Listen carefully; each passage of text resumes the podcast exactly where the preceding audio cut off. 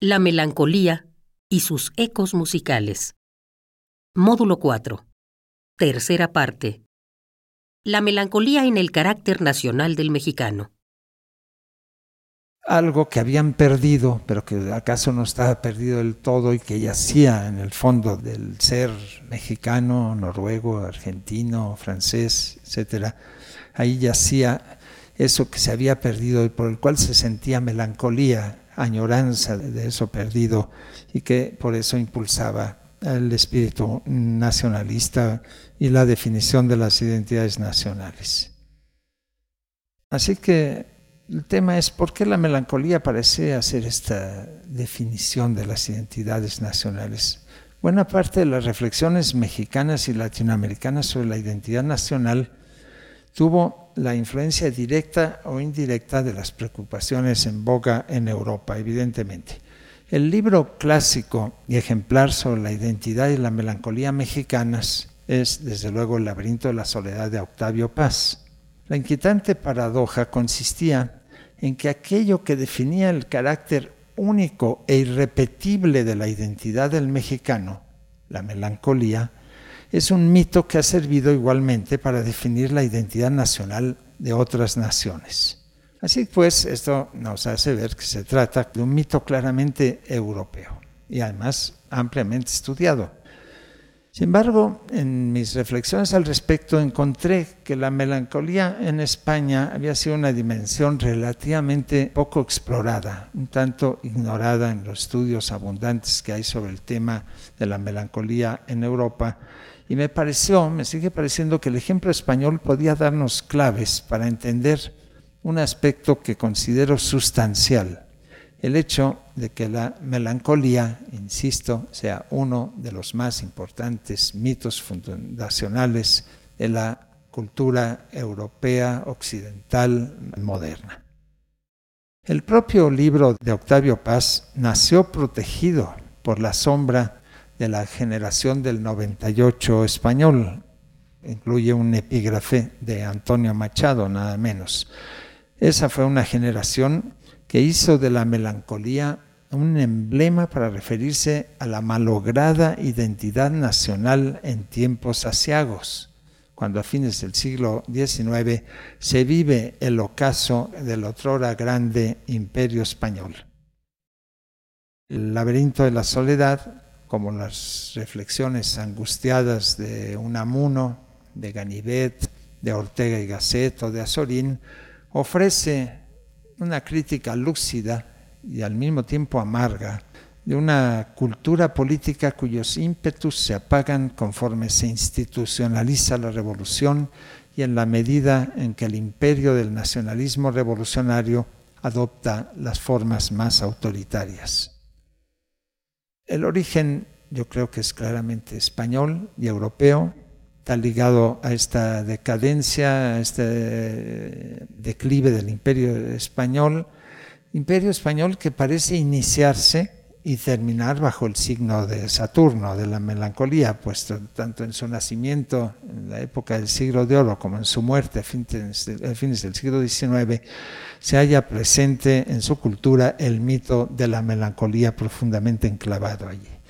No hay un vacío entre las antiguas melancolías barrocas y las modernistas y de la generación del 98. El eslabón más evidente, ya lo estuve comentando, fueron en esta cadena de humores paralizantes, pues fueron justamente las reflexiones de, de José Cadalso en el siglo XVIII. Se ha dicho repetidamente que el imperio español entra la modernidad tropezando con grandes escollos. La cultura hegemónica española se adapta con dificultad a los tiempos modernos y es posible percibir en la manera en que se tejen las ideas en torno a la melancolía ya ciertos síntomas de este problema. El cultivo de la melancolía digo cultivo adrede porque se cultivaba como si fuese una planta, una flor, una flor negra acaso, sirvió en toda Europa para impulsar la gestación de una conciencia moderna, no solamente de la nacionalidad, sino algo muy importante ligado a la sociedad moderna capitalista, a la conciencia moderna de la individualidad, de un yo irrepetible, etc. Y proporcionó, como ya he mencionado muy brevemente, fue un modelo de sufrimiento intenso acaso, pero controlado para resistir sin desfallecer del todo los terribles males de la mecanización, de la industrialización, de la masificación. Por ello, el romanticismo fue al mismo tiempo pues un vehículo y un tamiz de los sentimientos melancólicos, pues rescató la antigua tradición de los humores tristes pero filtró hasta cierto punto sus efectos más desorganizadores, utópicos o revolucionarios. En España podemos suponer un romanticismo relativamente precario dejó sin tamizar los aspectos más trágicos del humor negro y amplificó sus aspectos negativos de tal manera que a fines del siglo XIX nos topamos con muchos Quijotes amargos, duros, rabiosos y ciegos, obsesionados por el rescate de una identidad nacional dañada, fragmentada, en peligro de desaparecer y, claro, obsesionados por la falta de unidad de España.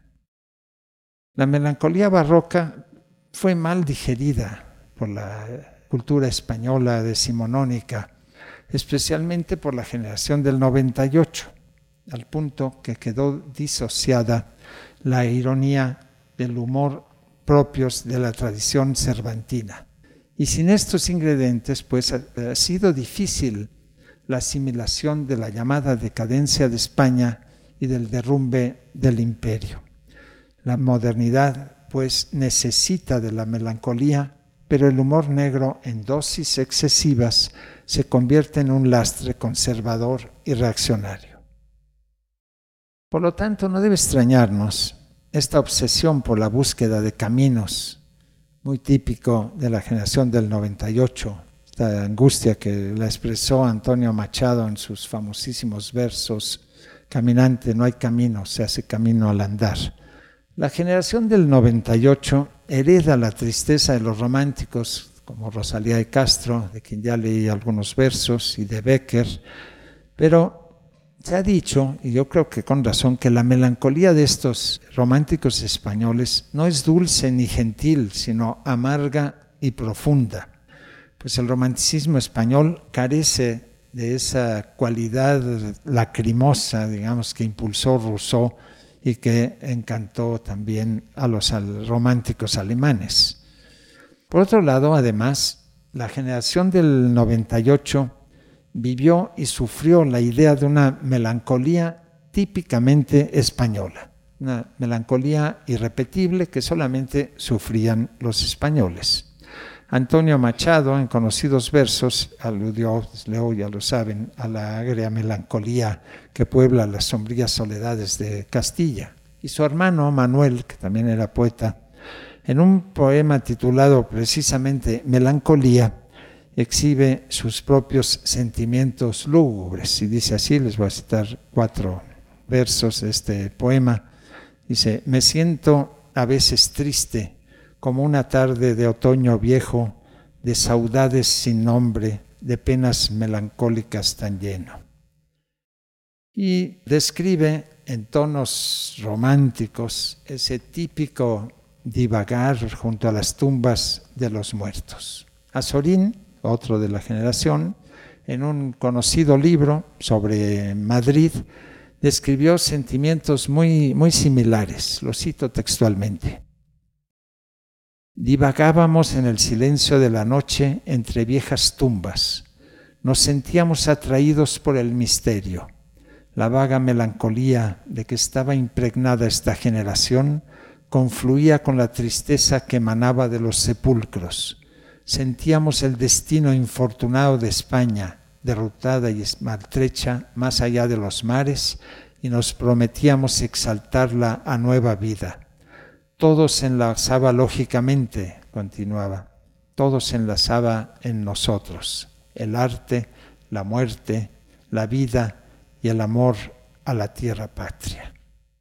Esta apreciación de Azorín pues, nos lleva directamente al tema de las famosas derrotas o la decadencia del imperio español y de su vínculo con la melancolía, melancolía por la pérdida de las colonias. En esa época pues, se pierden las últimas colonias, Filipinas y Cuba, y los eh, españoles se ponen muy melancólicos por ello. Creo que hacia fines del siglo XIX pues, se ha consolidado en España un complejo y peculiar tejido cultural que logra, digamos, convertir la adversidad en fortaleza anímica, los fracasos en identidad y la decadencia en patriotismo y casticismo. Para que este tejido creciese fue necesario un largo proceso de decantación histórica que logró desarrollar el arquetipo de la melancolía hasta alcanzar las formas perversas pero muy efectivas que se suelen asociar a la generación del 98. Y este peculiar mecanismo cultural de convertir la adversidad en fortaleza anímica, los fracasos en identidad y la decadencia en patriotismo y casticismo, me parece que es algo muy característico de los procesos de consolidación del llamado carácter nacional del mexicano, esta especie de alquimia para cambiar las derrotas en supuesta fortaleza, ¿no?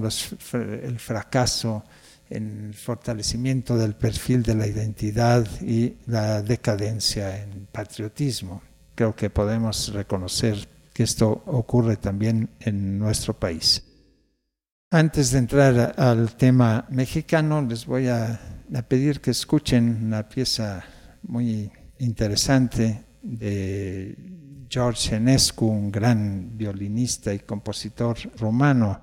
Es su moderato malincónico de la sonata para violín número 3. De esta sonata Yehudi Menuhin, que lo admiraba mucho y que creo que fue su discípulo, y que tocaba esta sonata con frecuencia, afirmó que tiene una sonoridad gitana. En todo caso, yo creo que podremos escuchar en esta pieza acaso el lamento de un pueblo perseguido y marginado, ¿no? muy breves momentos de alegría dolorosa, pero básicamente un lamento de perseguidos.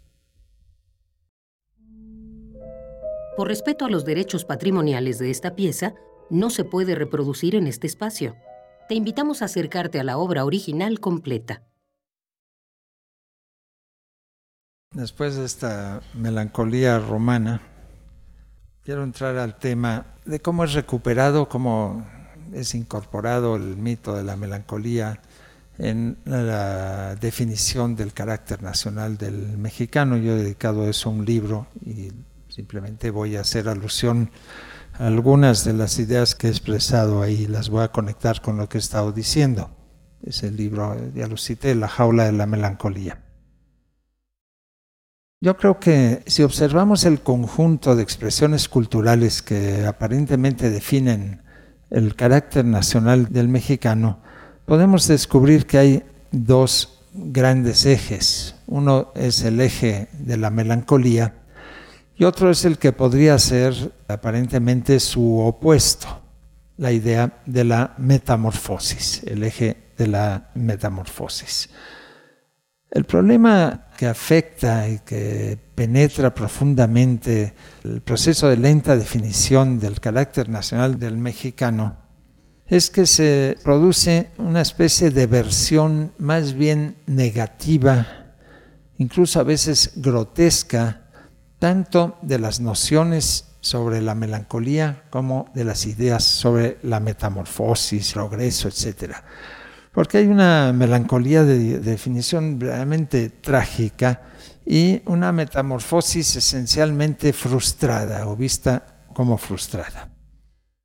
Yo describo de la siguiente manera estos eh, dos ejes. Creo que cada uno de estos dos ejes pasa por cuatro puntos, digamos, que definen el tema del carácter del mexicano.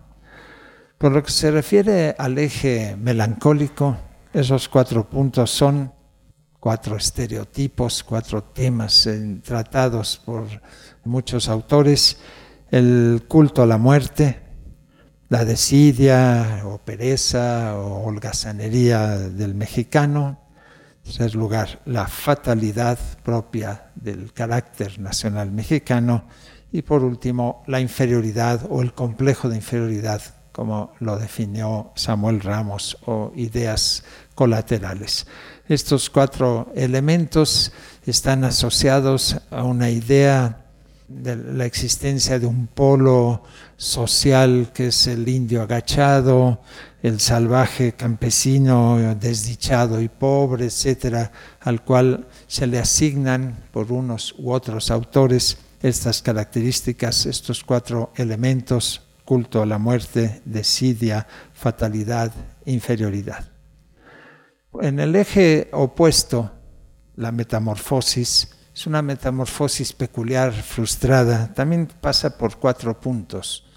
Los estereotipos que ligan el carácter nacional del mexicano a la violencia y sobre todo a una especie de revolución rebajada a relajo, una violencia sorda y contenida, al mismo tiempo relajienta, en primer lugar. En segundo lugar, el supuesto sentimentalismo o carácter primordialmente emocional del carácter del mexicano contrapuesto al supuesto carácter básicamente racional de los anglosajones, por ejemplo. En tercer lugar, la idea de un resentimiento profundo en el alma nacional, ¿no?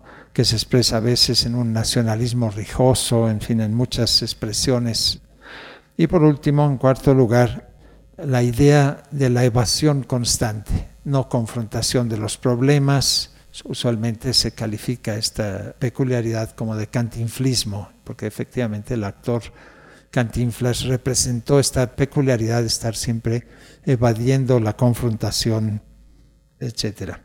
Aquí las figuras que llegaron a encarnar este eje metamórfico frustrado son famosas las figuras del pelado, el pachuco, Cantinflas, ya lo mencioné, y la condición obrera, pero la vista como una condición también obrera degradada, similar a la del campesino desdichado, pero también visto como una degradación del campesino. Desde luego, esta es una construcción que, digamos, analítica para observar cómo se manifiesta, donde pueden ver que la idea de la melancolía es eh, absolutamente fundamental e incluso es eh, básica para entender su polo opuesto, la idea de metamorfosis. Es por eso que yo utilicé en forma irónica, como metáfora del carácter nacional del mexicano, a un animal típicamente mexicano, el ajolote, que justamente tiene la peculiaridad, además de ser originario del centro de México, 100% mexicano, es un anfibio emblema de la melancolía, de la metamorfosis frustrada, etc. Estas ideas se fueron consolidando a lo largo de muchos años, en realidad se originan en el siglo XIX por lo menos, incluso mucho antes, pero desde luego cristalizan después de la revolución. Quiero, claro, desde luego advertir que esto que yo he llamado el canon del carácter nacional del mexicano o el canon del ajolote, no es un canon que podamos encontrar completo en ninguna de las obras que reflexionan o expresan el carácter nacional mexicano, sean ensayos eh, analíticos o sean cuadros, sean murales, sean piezas musicales o novelas, eh, cine, etc. Esto aparece en forma fragmentaria. Yo diría que hay un periodo preliminar, fundacional, de este carácter melancólico del mexicano, este encierro en la jaula de la melancolía, que son los años 20, están los Vasconcelos, los moralistas, Posadas, etc.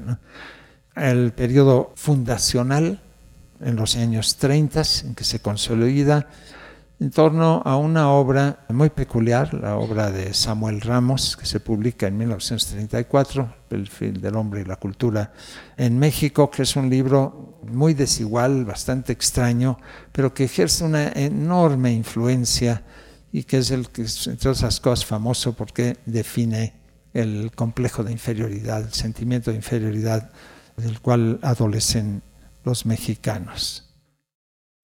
Hay un periodo de desarrollo, los años 40, todo este periodo, los años 40 y después los 50, tal vez marcado por la enorme influencia de, los contemporáneos y desde luego por la publicación en 1950 del laberinto de la soledad de Octavio Paz. Y después yo diría que hay una especie de periodo de decadencia, ojalá, porque no estoy seguro que esté en decadencia el mito de la melancolía mexicana, en donde el papel hegemónico lo tienen psicólogos, sobre todo algunos sociólogos, que reflexionan sobre este tema.